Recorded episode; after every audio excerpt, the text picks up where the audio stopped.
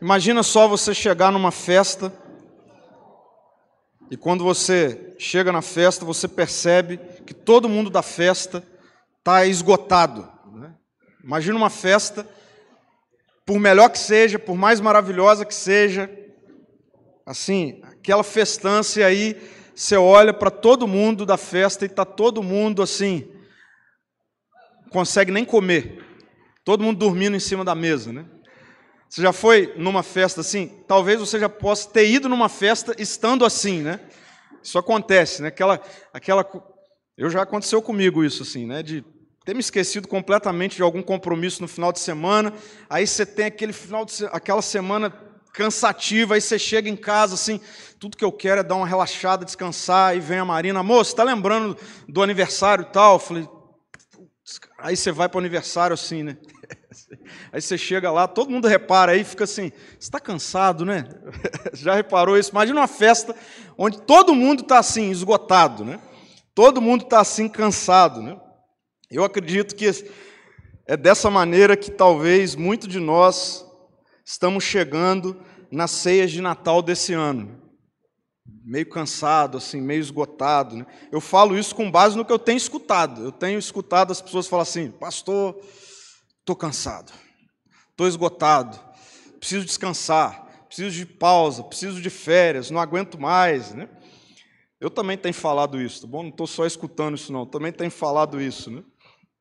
O problema é que entra ano e sai ano, e esse estado de esgotamento, esse estado de cansaço, ele está se tornando cada vez mais constante. Ele está cada vez mais fazendo parte do nosso cotidiano, da nossa rotina de vida, esse estado de esgotamento. É interessante que, não sei se você percebe isso, acredito que sim, cada vez mais cedo a gente começa a ter referências de algumas datas do ano, né, que Antes, pelo menos eu me lembro que algum tempo atrás aparecia assim, um mês antes, né? E agora parece que aparece três meses antes, né? Então, você sai do carnaval e já tem ovo de Páscoa no supermercado. Aí você sai do dia das crianças e já tem luzinha de Natal piscando lá em outubro. Né? Isso, é óbvio, envolve um aspecto econômico, mercadológico né, e tudo mais. Mas eu, eu fiquei pensando e analisando o como, como isso também tem sinalizado como nós estamos na nossa relação com o cansaço. Aquilo que é até de certa forma natural, é, de que assim a gente chega no final do ano cansado, né? Depois de um ano inteiro, de uma rotina pesada, seja você que estuda para fazer prova, vestibular, seja você que trabalha o ano todo, aí vai chegando assim, novembro, dezembro, aí você está cansado, assim. Isso é normal, isso é natural. O problema é que assim como o Natal começa a aparecer lá para outubro, o nosso estado de esgotamento, ele parece que está cada vez mais fazendo parte de uma rotina de vida, de um cotidiano, do que de um momento do nosso ano, que naturalmente aconteceria. Eu tenho observado isso até na minha vida, assim, na vida de pessoas próximas a mim. E aí eu me lembrei de um livro que eu li certa vez, dessa psiquiatra alemã. Esse livro, o tema dele é interessante, né? Resiliência. O segredo da força psíquica. Na verdade, ela faz nesse livro uma crítica a essa sociedade que tem é, colocado na resiliência a, a descoberta de, do fim dos nossos problemas para o cansaço. E ela critica isso. Ela é uma psiquiatra, ela vai dizer assim: não é assim. Não adianta você querer desenvolver resiliência sem mudar o seu estilo de vida. Você vai continuar esgotado cansado. Então é nesse contexto que ela fala isso aí que eu separei e estou trazendo para você. A vida ficou difícil no século XXI, nos nossos dias. A despeito de grande prosperidade, menor necessidade de esforço físico e conquistas tecnológicas de todo tipo que deveriam facilitar a vida, não é verdade? Então, hoje a gente não precisa mais ir a, em um monte de loja para comprar alguma coisa. Você está lá no seu quarto, deitado na sua cama, você compra tudo que você quiser e daqui uns três dias já está chegando na sua casa. Então é nesse sentido que ela está dizendo: bom, todo esse avanço que a gente vive deveria facilitar a vida. Mas as pessoas se sentem constantemente sob pressão. Esse estilo de vida, sob pressão constante, tem gerado uma pandemia de exaustão. Eu não sei você, mas quando eu ouço a palavra pandemia, não vem coisas boas em mim. Mas é interessante que essa pandemia da exaustão, a gente está lidando com ela sem perceber. E ela está avançando na nossa sociedade, nas nossas vidas, gerando morte. Vários tipos de mortes. Então, por exemplo, o Brasil vive ganhando medalha de ouro, não mais no futebol, mas vive ganhando medalha de ouro em ou subindo ao pódio no que diz respeito a estilo de vida destrutivo e que tem gerado destruição. Então, dentro desse espectro de esgotamento tem muita coisa.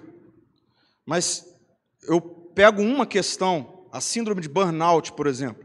O Brasil ocupa a segunda posição do mundo de trabalhadores que na semana passada assim eram apaixonados por aquilo que faziam, ah, vitalizados por aquilo que fazem no trabalho e uma semana depois ou um tempo depois ele falou assim eu não aguento mais, eu não vou mais, eu não quero mais uma das melhores ilustrações para a gente entender esse estado de esgotamento é um fósforo. Quando você acende ele, ele vai queimando, queimando, queimando, queimando, e quando você vê, apagou, não tem mais nada. Esse, esse estado de esgotamento que a gente está vivendo e se acostumando está fazendo isso com a gente. Só que a conta vai chegar. Uma hora paga. Uma hora não adianta nem se esforçar, não tem força seja para o trabalho, seja para as relações. Então, a gente está se acostumando a viver nesse estado constante de esgotamento, como se isso não fosse enviar conta. Então, a gente vive numa sociedade que já começou a transformar em norma, em normal, a gente tomar um medicamento para dormir e ter que acordar e tomar um medicamento para ficar acordado.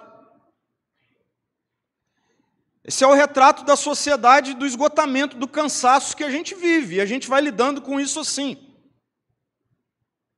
E aí, tem outro líder contemporâneo que eu gosto muito de ler, o Howard Schultz, ele é CEO da Starbucks, e ele falando sobre contando um pouco até a história dele, a relação dele com a Starbucks, etc., ele, ele fala que ele chegou num estado de esgotamento, que foi um ponto de virada na vida dele, etc. E aí, nesse contexto, ele diz assim: quando o modelo de vida leva a um esgotamento, é fundamental questionar se vale a pena continuar no mesmo caminho. Então, quando a nossa vida, a gente começa a olhar e o fósforo está queimando, e o fôlego está acabando, e a gente e aí, o que vai fazer com isso? Vai deixar apagar? Como é que você está chegando no final desse ano? Se você fosse um fósforo, como que você está chegando no final desse ano?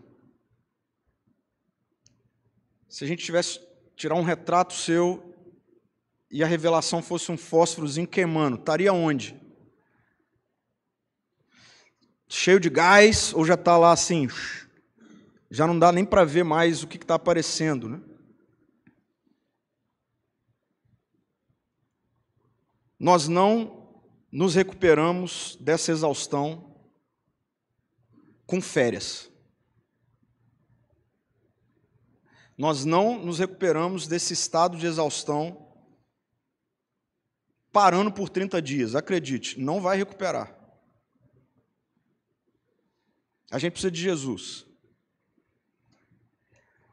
E a boa notícia é que essa festa que a gente está celebrando e celebra dezembro após dezembro, é o convite. O Tim Keller diz assim: a mensagem do Natal é: o mundo não pode salvar a si mesmo. Essa é a mensagem do Natal. A mensagem do Natal é: precisa vir alguém salvar a minha vida e a sua vida. A boa notícia é que Jesus está nos convidando para uma festa na qual a gente pode chegar do jeito que a gente chega e ter um convite para os cansados encontrarem descanso. E é interessante que no relato do nascimento de Jesus, a gente tem visto isso ao longo desses dois últimos domingos, não tem nada de muito mágico no ato em si do nascimento de Jesus. Semana passada a gente viu o quão ordinário e simples é o nascimento de Jesus. Né? E pelo contrário, quando a gente olha para o relato do nascimento de Jesus, ao contrário de algo mágico, glamouroso, o que tem é perrengue. No relato do nascimento de Jesus, o que tem é perrengue, não é glamour. Apesar de quem está nascendo. E eu quero ler com você mais um recorte desse relato, em Lucas capítulo 2, versículo 3 e 7, que mostra algo interessante sobre esse perrengue todo que está por detrás, envolvido no relato do nascimento de Jesus. O que está acontecendo antes disso aqui é que o, o governante da época, né, ele baixou um decreto que todo mundo deveria se alistar. Era uma espécie de censo que estava sendo feito. E aí o versículo 3 diz assim: Todos iam para a sua cidade natal a fim de alistar-se. Então as pessoas tinham que ir para a sua cidade natal para ir lá se alistar para participar desse censo. Assim, José, que pertencia à casa e à linhagem de Davi, subiu de Nazaré, cidade da Galiléia, à Judéia. Ele foi a Belém, cidade de Davi, a fim de alistar-se com Maria, que lhe estava prometida em casamento e esperava um filho. Enquanto estavam lá, então chegaram no lugar, Chegou o tempo de nascer o bebê e ela deu à luz o seu primogênito. Envolveu-o em panos e o colocou em uma manjedoura, porque não havia lugar para eles na hospedaria. Então, olha o perrengue. Primeiro, geograficamente falando, nós estamos falando de cerca de 145 quilômetros. 145 quilômetros a pé. Não tinha Uber, não tinha carro próprio, tinha jatinho, não tinha helicóptero, não tinha nem bicicleta, a pé. Imagina uma mulher grávida, andando, os estudiosos dizem, cerca de quatro dias, nesse estado, num lugar que não é fresco, num lugar que o sol é escaldante. E aí, olhando da perspectiva humana, ok? É óbvio que no plano da soberania de Deus, inclusive o lugar exato onde Jesus nasce, cumpre uma série de profecias do Antigo Testamento. Mas olhando do prisma humano, daqui para a história, eu fico imaginando assim: José e Maria, Maria com barrigão, eles provavelmente fizeram os planejamentos dele de, bom, vamos planejar como é que vai ser o nascimento. Só que, meu amigo e minha amiga, imagina só uma mulher grávida andar quatro dias, meu. no máximo num jumentinho. Provavelmente isso tudo foi gerando, né? é, até mesmo um processo assim, de que chegou no lugar e entrou em trabalho de parto. Foi o que aconteceu aqui na história. Maria entra em trabalho de parto, e aí, eu não sei se você sabe o que é isso. Eu sei que tem várias mulheres aqui que já passaram por isso, e vários homens aqui que já estiveram presentes nesse momento. Eu tive em dois desses momentos com a minha esposa. O trabalho de parto é um negócio pavoroso.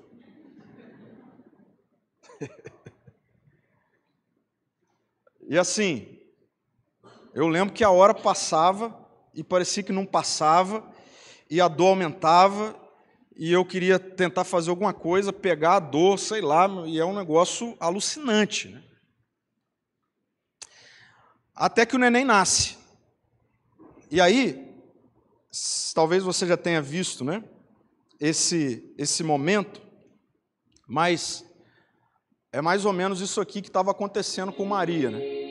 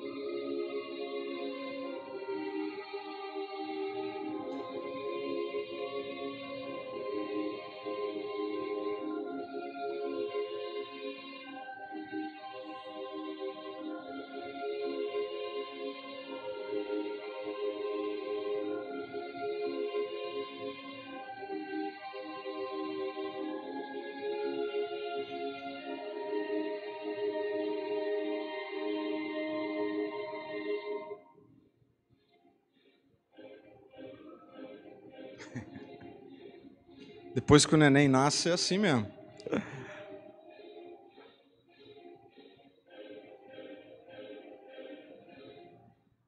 que, que acontece depois que o neném nasce?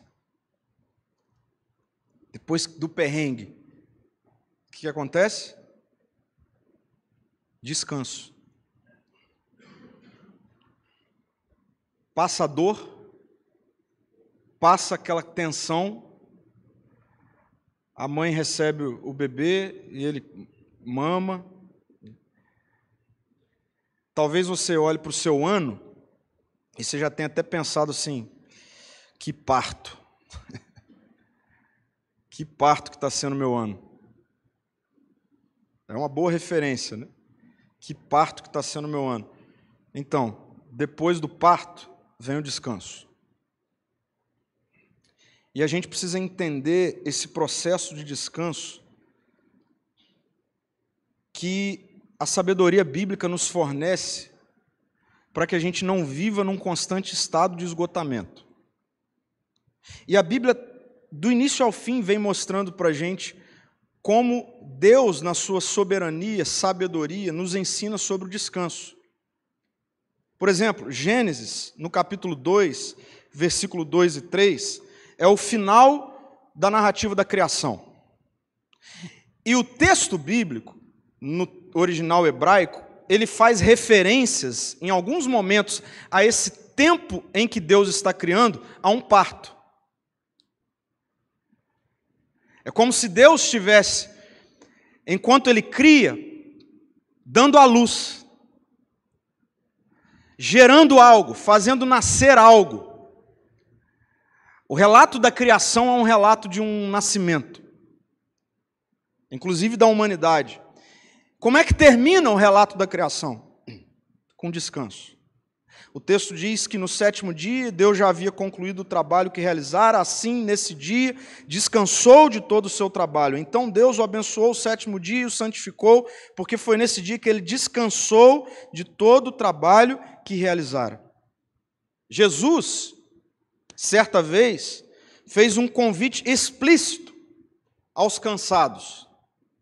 Mateus, capítulo 11, versículo 28, Jesus estava percebendo o que estava acontecendo ao redor dele na vida das pessoas, e o convite dele é: venham a mim todos os que estão cansados e sobrecarregados, e eu darei descanso a vocês.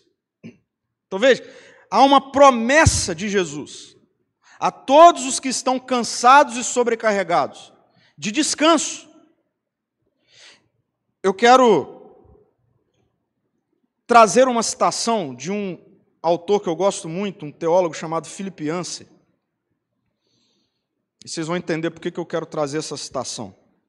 Ele diz assim: Deus o ama o suficiente para te aceitar do jeito que você está, mas Ele te ama demais para permitir que você continue o mesmo. Olha para isso. Para para pensar um pouquinho nisso. Talvez, provavelmente, você esteja chegando no final desse ano esgotado, cansado.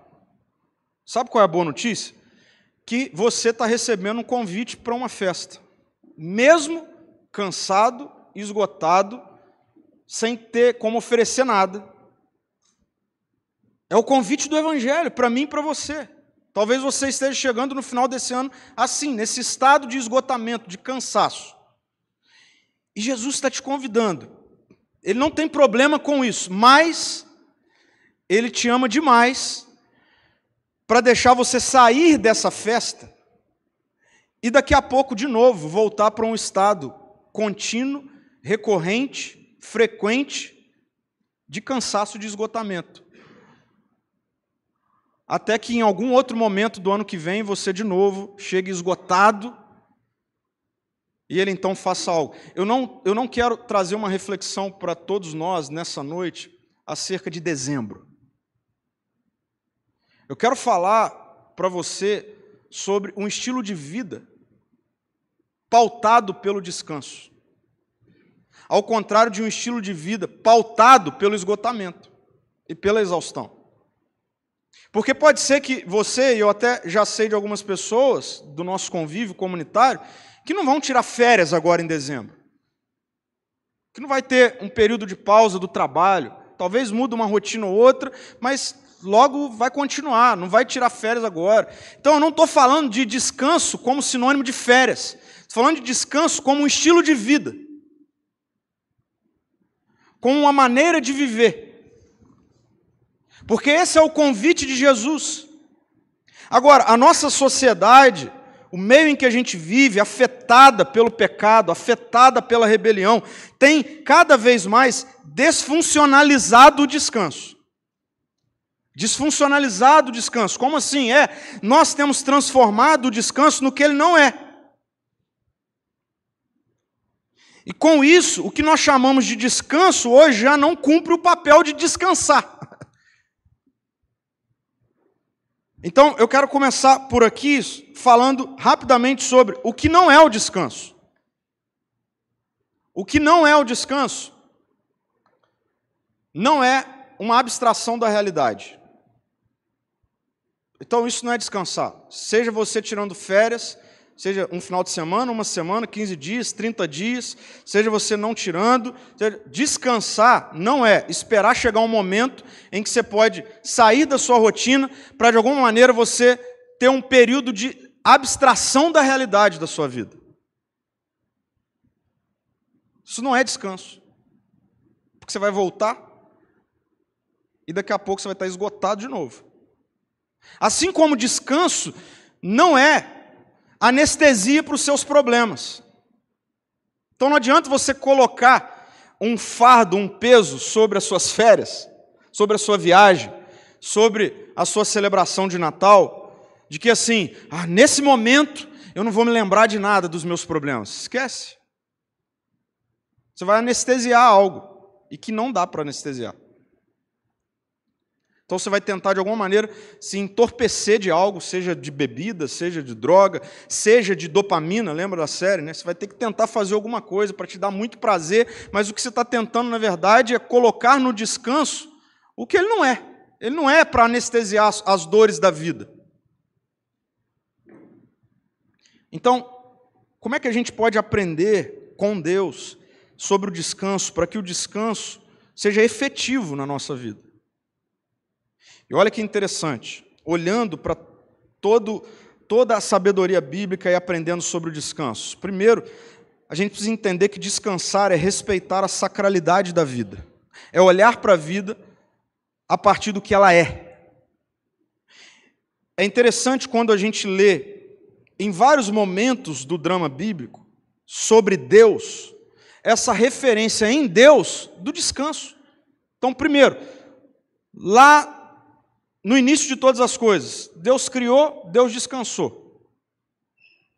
Aí a gente vê a narrativa desse Jesus nascendo e não tem nada mágico, pare e ele, ele nasce e ele descansa. E a família descansa, está ali todo mundo parado. A gente tem Marcos 4, versículo, capítulo 4, versículo 38, aquela cena maravilhosa dos discípulos desesperados num mar revolto, e eles olham para Jesus, Jesus está descansando. Jesus está dormindo. Agora, o que é interessante é que a gente está falando de Deus. Interessante que a gente está falando de Deus. Deus descansa, Deus dorme, Deus para. A gente está falando de Deus. Aí a gente olha para a gente e a gente não faz nada dessas coisas. A gente não para, a gente não descansa, a gente não dorme. Tem uma coisa errada nessa lógica. Parece que a gente está entendendo errado sobre a vida. E tudo isso nos mostra a sacralidade da vida. O oposto desse entendimento é o que a gente tem feito muitas vezes da vida. Sabe o que? Nós temos banalizado a vida. Nós temos limitado, diminuído a vida ao que nós podemos produzir e fazer. Quando que nós banalizamos a vida? Quando nós pensamos na identidade humana apenas na dimensão do que se pode produzir. Deus, na dinâmica da criação e na revelação da encarnação, quando ele se encarna em Jesus, ele evidencia que a vida vai muito além do que se pode produzir. A vida vai muito além do que se pode fazer. E aí, um parênteses importante: mesmo tendo todo o poder para fazer. Eu já compartilhei isso. Eu acho incrível o relato da criação.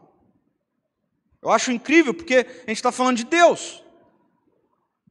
Deus que eu creio, que você crê que criou todas as coisas. Como que ele criou? Com o poder da sua palavra. Ele é poderoso para fazer, ele é poderoso para criar. O Deus todo poderoso para fazer e para criar, ele não fez tudo em um dia só. O Deus que é todo poderoso, ele poderia fazer, ele consegue fazer tudo de uma vez só. Ele é Deus. Ele não limita a vida ao que pode se produzir. Ele não banaliza a vida dessa forma. Então veja, quando nós limitamos o ser humano na sua capacidade de produzir e fazer, nós transformamos a vida em algo banal. Você já pensou na possibilidade de que, quando nós não respeitamos os limites, nós estamos banalizando a vida? Nós estamos transformando a vida em algo que ela não é. Nesse sentido, nós precisamos compreender o descanso, antes de tudo, como algo espiritual. Como algo espiritual. O descanso, na perspectiva de Deus, não é resposta para o esgotamento. O descanso, na perspectiva de Deus, é valorização da vida. É falar para a vida que ela não é o que se produz. E a gente precisa aprender sobre isso. Dr. Dallas Willard falando sobre o que acontece, mostrando que é um problema espiritual, a fadiga, o cansaço, ele diz assim: você não foi feito para viver em constante estado de fadiga. Nós não fomos criados para isso. Se você crê em Deus, na revelação bíblica, em quem Ele é, no Evangelho, você crê que você foi criado por Deus. Isso é um princípio básico da fé em Jesus. Então veja, você não foi feito para viver em constante estado de fadiga. Então, se você está vivendo em constante estado de fadiga, tem alguma coisa errada. O cansaço é um problema espiritual. Não porque seja um pecado. Ah, é pecado eu estar cansado? Não é isso. Mas porque ele está cansado, causa dificuldades para a sua vida espiritual, roubando a energia necessária para que você busque a Deus, ame as pessoas e não caia em tentação. Então vamos lá. Cansado, você não vai buscar a Deus. Cansado, você não vai conseguir se relacionar com ninguém, amar as pessoas. Cansado, você vai correr risco constante de quedas das mais variadas. Por exemplo, eu nem vou falar da perspectiva moral. Aqueles que dirigem, a gente vai se conhecendo. Né? Então, por exemplo, eu sei que eu não posso pegar a estrada, esse negócio assim, vou acordar 4 horas da manhã e vou pegar a estrada. Eu não posso fazer isso. Como que eu descobri que eu não posso fazer isso? Quando um dia viajando, por volta das 5 da manhã, eu acordei saindo da estrada. É sobre isso. É sobre isso. Estado de cansaço, de esgotamento, nos coloca em constante possibilidade de risco na vida. Desde riscos assim a riscos de queda. Você perde o foco, você não consegue enxergar as coisas como elas de fato são. A sua leitura começa a ficar embaçada sobre as realidades da vida, das coisas. Você está a um passo de tomar decisões que você vai olhar depois e falar assim: onde é que eu estava com a cabeça? Não é onde é que você estava com a cabeça, é que você estava esgotado. Porque nós limitamos a vida a esse estado constante de produção, de produtividade. Nem máquina consegue isso. E a gente acredita que a gente consegue fazer isso. E nem Deus que poderia fazer isso fez assim. Então, primeiro, descansar é a gente trazer a vida para o lugar dela. É a gente dizer para a vida que ela é sagrada. O sagrado não é o que eu faço, é quem eu sou. E o descanso nos coloca nesse lugar. Segundo, descansar é exercitar o contentamento. É um exercício de contentamento. Como é que a gente vê isso em Deus? A gente vê isso em Deus a partir da decisão de parar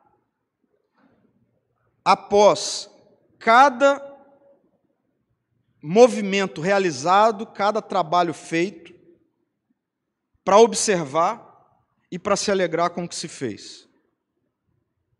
Então, quando a gente lê Gênesis 1, o relato da criação, a gente vê Deus assim: vou fazer algo hoje. Hoje eu vou trabalhar. Ok, Deus, o que você vai fazer? Ah, hoje eu vou fazer o sol.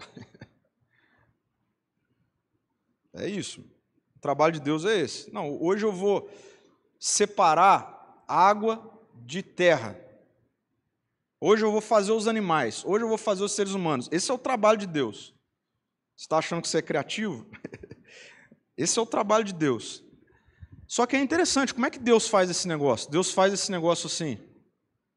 Só que hoje eu vou fazer só o sol, vou separar dia da noite e vou parar.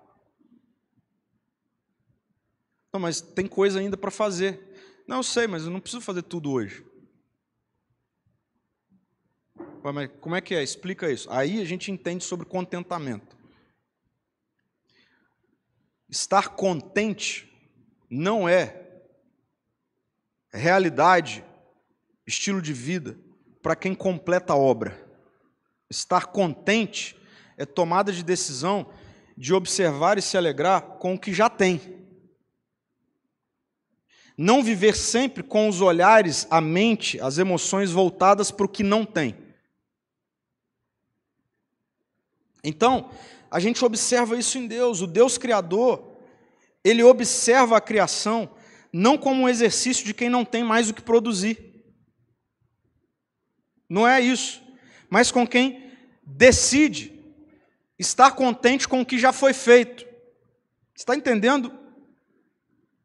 Deus nos ensina que existe um momento necessário na minha vida e na sua vida em que a gente precisa dizer: está bom. Está bom não significa que está completo mas está bom. A gente precisa chegar nesse lugar, gente, de vida. O problema é que o que eu estou falando aqui vai na contramão de um monte de coisa que a gente está ouvindo e se alimentando o tempo todo, que ensina para a gente que nunca está bom. Sempre tem mais amanhã. Você sempre tem como alcançar mais, escalar mais, conquistar mais. Aí nessa, a gente não para nunca para observar aqui o que já tem, o que já foi feito. E olhar para o que já foi feito, contemplar o que já foi feito, mesmo que inacabado, e descansar, e celebrar,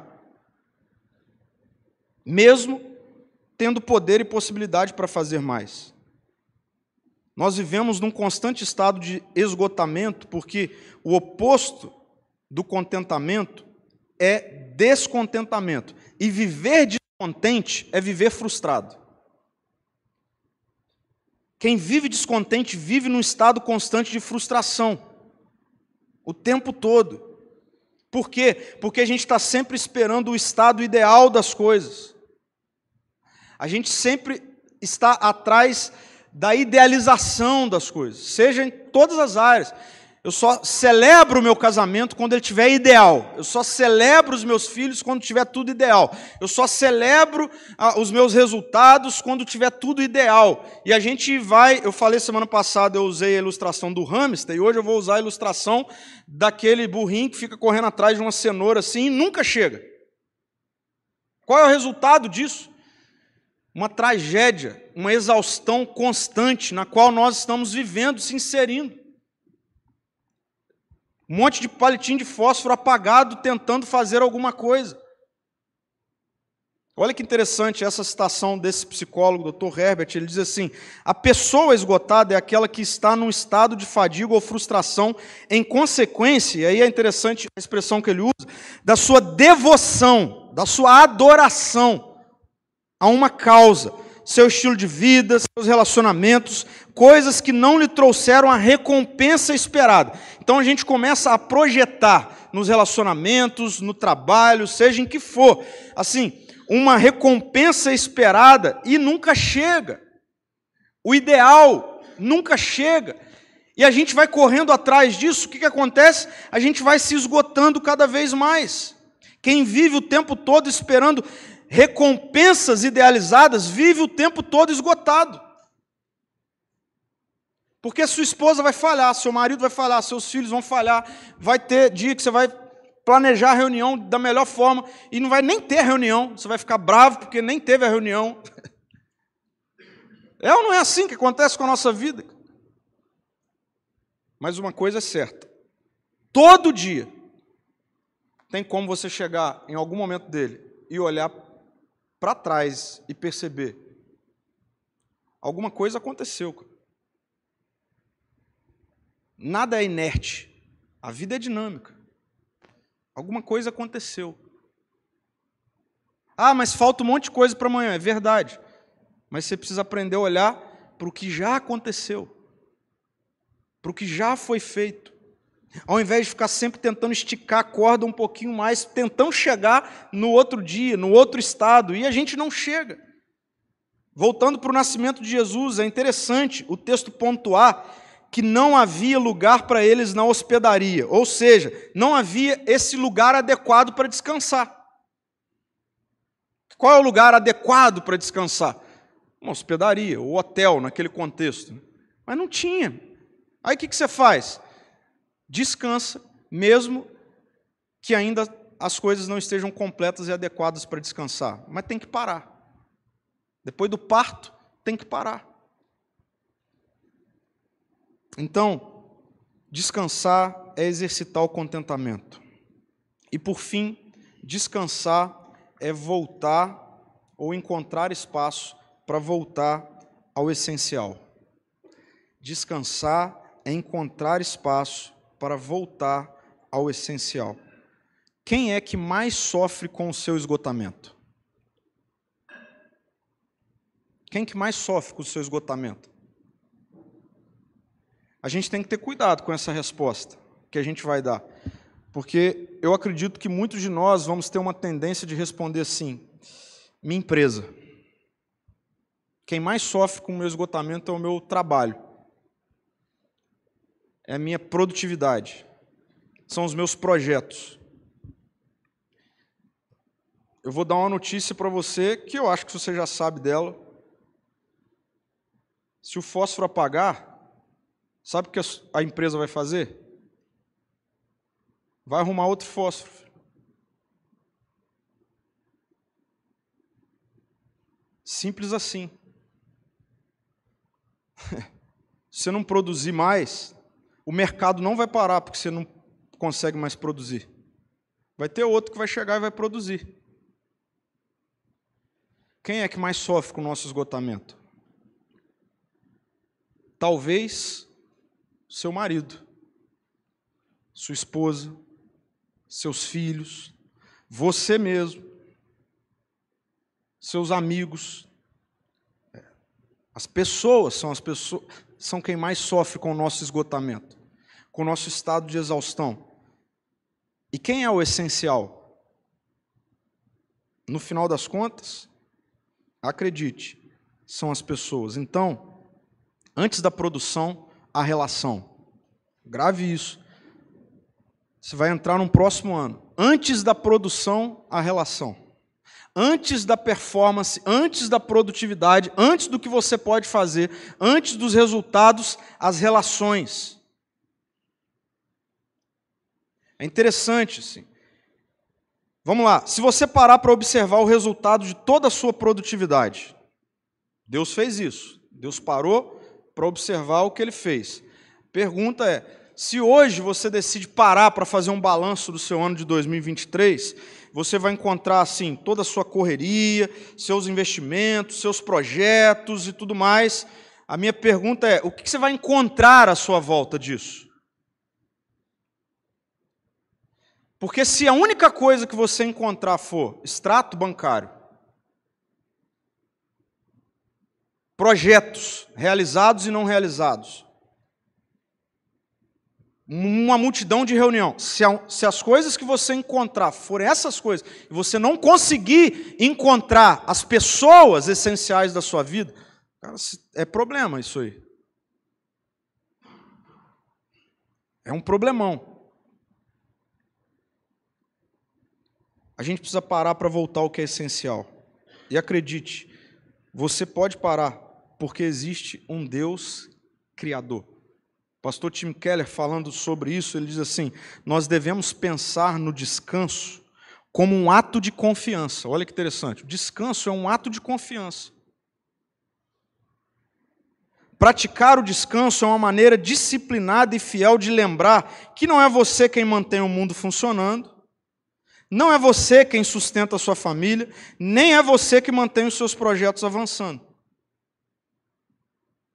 Só que só parando, só essa consciência do descanso que nos tira desse lugar que a gente se coloca nele, porque a gente realmente começa a acreditar e viver a nossa vida como se todas essas realidades ali dependessem da gente. Então, descansar é voltar ao essencial. A minha oração por você, por todos nós, é que, se na sua agenda você vai ter o privilégio e a oportunidade de, nos próximos dias, janeiro, dar uma parada geral, férias e tudo mais, assim, minha oração é: não olhe para esse tempo como uma tentativa de abstração da realidade. Não tente fazer desse tempo uma anestesia para as suas dores. A minha oração é para que, se você tiver essa oportunidade, você use esse tempo que você vai ter, bem feito, assim, use esse tempo, primeiro, para perceber a sacralidade da vida, para perceber que você não é o que se produz. Você precisa perceber isso. Interessante, tem empresas indo para esse caminho. Né? Eu conversei com uma pessoa algumas semanas atrás, ela estava falando assim: ah, pastor, vou sair de férias é, no dia tal, e olha que interessante, lá na minha empresa, quando eu saio de férias, eu perco todos os acessos. Eu não consigo acessar nada no meu período de férias. Não consigo entrar no, no, no, no meeting, não consigo entrar lá no meu, no meu login, nada. Perco acesso. Falei, cara, levanta a mão para o céu, cara. Sua empresa é um presente de Deus para você. Então, assim, não, se você não tem essa empresa, ok? Às vezes você é o dono da empresa, você vai ser tentado o tempo todo assim. Eu preciso produzir, eu preciso fazer. Se eu não fizer, não tem ninguém que faça. Não. Usa esse tempo para assim retornar a sua consciência, a sua identidade para a sacralidade da vida. Para exercitar o contentamento. Eu sei que você tem um monte de projeto para frente, mas assim, usa um momento para você olhar o tanto de coisa que foi feito, tanto de coisa que avançou, um tanto de coisa que está incompleta, mas que já existe alguma coisa, já começou a acontecer que você use esse momento para voltar ao que é essencial. Para voltar ao que é essencial. Para a gente concluir, algumas questões práticas para a gente sair daqui com tomadas de decisões nesse sentido. Primeiro, eu disse que a reflexão de hoje não é sobre férias, não é sobre dezembro, não é sobre final de ano. Desenvolva um estilo de vida sabático. Descanse intencionalmente para você não ter que parar compulsoriamente. Pensa um pouquinho nisso, porque talvez você já tenha parado compulsoriamente, né? ou conheça alguém.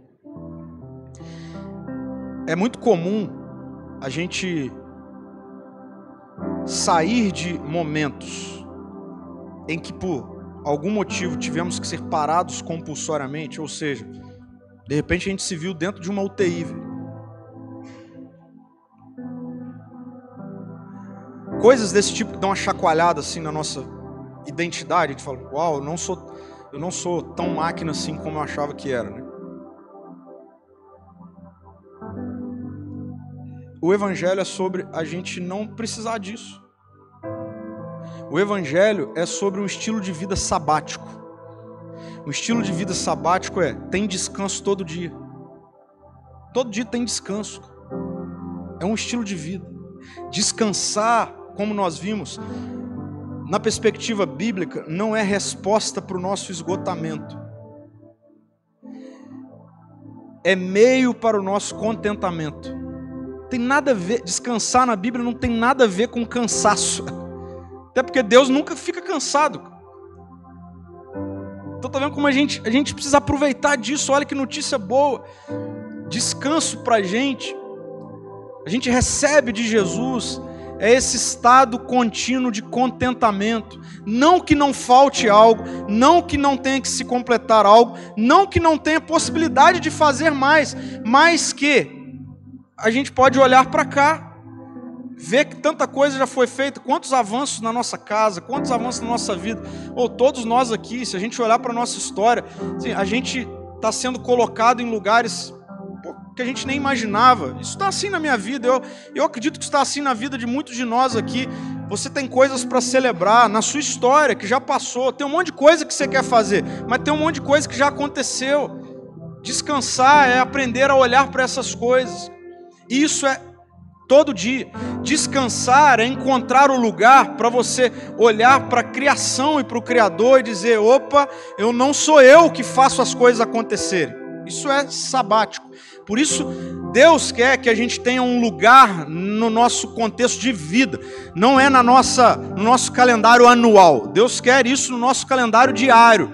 Esse lugar diário de perceber, se voltar para Ele e dizer: Deus, obrigado, não sou eu, obrigado pelo que o Senhor tem me dado, obrigado pelo fôlego, pelo respirar, pela vida. Começa a fazer isso todo dia ao longo do seu ano todo. Eu duvido que a exaustão vai te pegar. Não vai. Porque esse tipo de cansaço que a gente vê acontecer e muitas vezes nós estamos nele, ele é espiritual. Começa a ser devoto do seu Criador, ao invés de ser devoto do que você pode criar. Você vai ver que você vai andar menos esgotado. Segundo, você não é o que você produz. Você precisa repetir isso para você.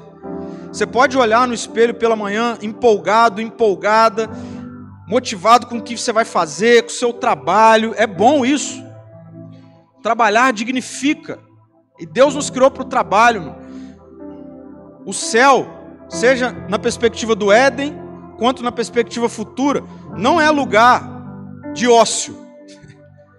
Esquece, você está esperando uma rede balançando eternamente, esse lugar é pavoroso para mim.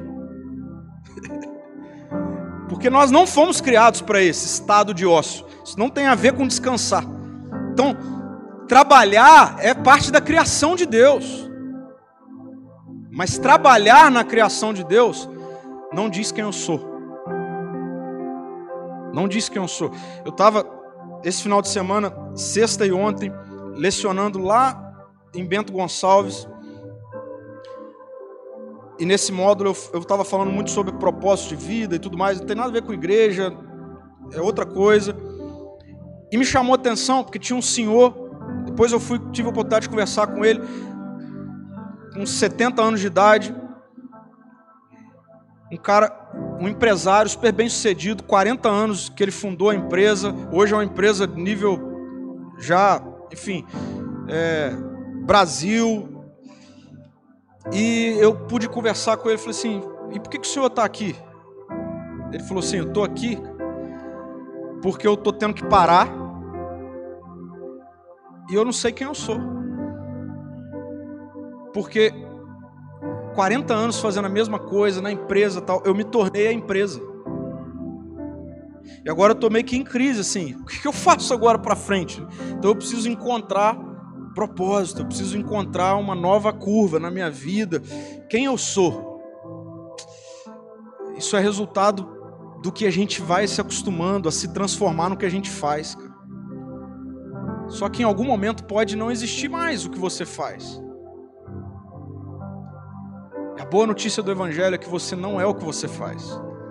Você é quem Deus diz que você é filho amado, filha amada, você não é a sua capacidade de produzir. Você não é isso. Você não é o resultado da sua prova. Você não é o resultado da sua performance empresarial. Você não é isso. Você é criado, criada por Deus. Existe uma existência, vida. E por fim, faça movimentos intencionais e humildes de retorno ao que é essencial. É importante porque vai chegando nessa época do ano né, e a gente vai fazendo alguns balanços. E talvez nesses balanços você perceba assim: meu casamento tá, eu acho que não tem mais. Boa notícia que eu vou dar para você do Evangelho é: tem sim. Faça movimentos intencionais e humildes. Assim. Talvez você vai ter que chegar para o seu marido. Ao longo do ano todo vocês foram tomando caminhos assim: vamos fazer, vamos produzir, vamos ganhar dinheiro, vamos. Aí foi cada um gerando a sua identidade, cada um fortalecendo a sua identidade. Aí chega um de frente para o outro e não tem identidade do casal. Perdeu a identidade do casal. Volte ao que é essencial. Volta para o seu marido e fala assim: me perdoa. Eu te amo. O importante para mim é a gente, a nossa existência. Vira para sua esposa, peça perdão. Tem que ser um movimento intencional e humilde. Talvez você vai ter que fazer isso com seus filhos. Você está percebendo que você não consegue mais. Você está um pouquinho de tempo em casa, as crianças estão entrando de férias, os filhos estão em casa e você não tem diálogo, você não conversa, você não consegue falar. Para tudo, assim, traz para a mesa, fala assim: vem cá, eu te amo. Vamos, vamos fazer alguma coisa junto, vamos reconstruir isso, vamos voltar para o que é essencial. Isso com pessoas, com gente. Mas se você fizer isso, faça esses movimentos intencionais e humildes de retorno ao que é essencial. A minha oração é para que o descanso seja uma celebração na sua vida e na sua existência. Para que você participe das festas com gás, não esgotado. E isso é todo dia. Tenha um estilo de vida sabático. Amém? Vamos orar, feche seus olhos. Jesus, muito obrigado, porque a gente está chegando para a festa cansado, muitos de nós, esgotados, muitos de nós. Mas obrigado pela boa notícia. O Senhor nos convida e o Senhor nos ama tanto que o Senhor quer reconstruir, reconfigurar, Deus, alinhar isso na nossa existência. Nós somos dessa geração, dessa cultura em que temos tantos acessos, tantas possibilidades, tantos privilégios, tudo é tão rápido, mas a gente, ao invés de ter uma vida facilitada, nós mesmos nos colocamos em constante estado de pressão, que vira um constante estado de exaustão. A gente não está conseguindo lidar com isso, a gente está se esgotando, a gente está perdendo tantas coisas, a gente está morrendo, a gente está vendo as, as coisas morrerem ao nosso redor. E Senhor, obrigado, Deus, porque a gente pode olhar para o Senhor, receber essa boa notícia de que a gente precisa aprender a descansar, porque o Senhor descansou, Deus.